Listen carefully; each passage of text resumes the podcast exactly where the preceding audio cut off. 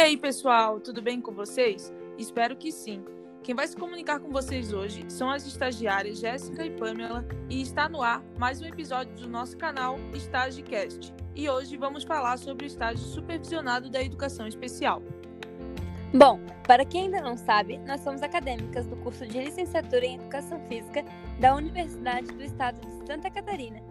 E devido estarmos passando por esse período de pandemia causado pelo vírus do Covid-19, resolvemos falar sobre a vivência do estágio supervisionado da educação especial dentro desse contexto, na qual os estágios foram aplicados de forma remota virtual.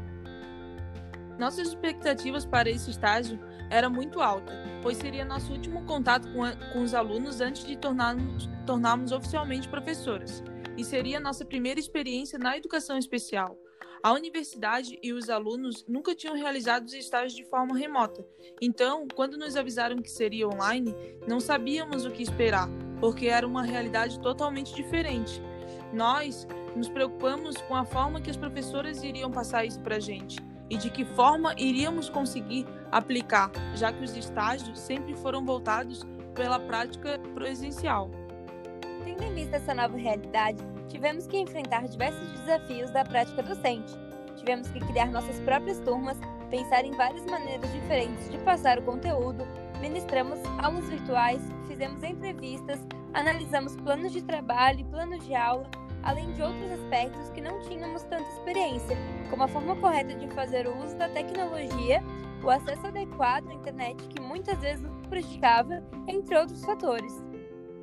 Apesar de ser uma realidade nova para todos, essa prática nos auxiliou muito em adquirir novas experiências, pois, como já falamos, o estágio de forma online nunca foi realizado e talvez outros estagiários não passem por isso. Então, acabou nos agregando muito conhecimento e, principalmente, acabou fazendo com que nos colocássemos no lugar um do outro, tentando adaptar da melhor forma possível. Além disso, tivemos a oportunidade de ver trabalho já realizado dentro do estágio e conseguimos refletir sobre as nossas práticas, perceber o que poderia ser melhorado, assim como ter acesso a ideias que não tínhamos antes.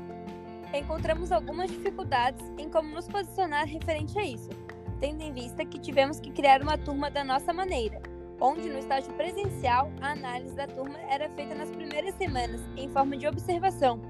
Nesse novo modelo, tínhamos que levar em consideração uma realidade que seria adequada para que todos os alunos pudessem desenvolver as atividades. Também sentimos dificuldade na hora de pensar em materiais acessíveis para os alunos utilizarem, principalmente se tratando da educação especial, onde precisamos ser ainda mais cuidadosos nessa prática. Além disso, como as aulas foram gravadas, não conseguíamos intervir diante das dificuldades que os alunos apresentavam na realização das atividades propostas, o que é importante para a nossa prática, né? já que precisamos corrigir alguns aspectos. Então, acabamos levando em consideração que os alunos também teriam o apoio de algum responsável para os auxiliarem. Já havíamos passado por outros estágios antes que a prática seria parecida com a do ensino médio. Porém, apesar das turmas de outros estágios contarem com alguns alunos com algum tipo de deficiência ou transtorno, sentimos muita falta de um contato presencial com esse público. É um contato muito importante, tendo em vista que cada vez mais alunos com deficiência estão inseridos dentro do contexto escolar. E isso nos auxiliaria muito na nossa carreira docente, fazendo com que nos sentíssemos mais preparados. Temos a consciência da importância que esse momento trouxe aos professores, uma vez que eles tiveram que reinventar a forma de dar aula e vimos que nós, ainda professores em formação, sentimos muita diferença, pois o estágio é o único momento que nos aproxima de fato do nosso local de trabalho e de nossa futura profissão.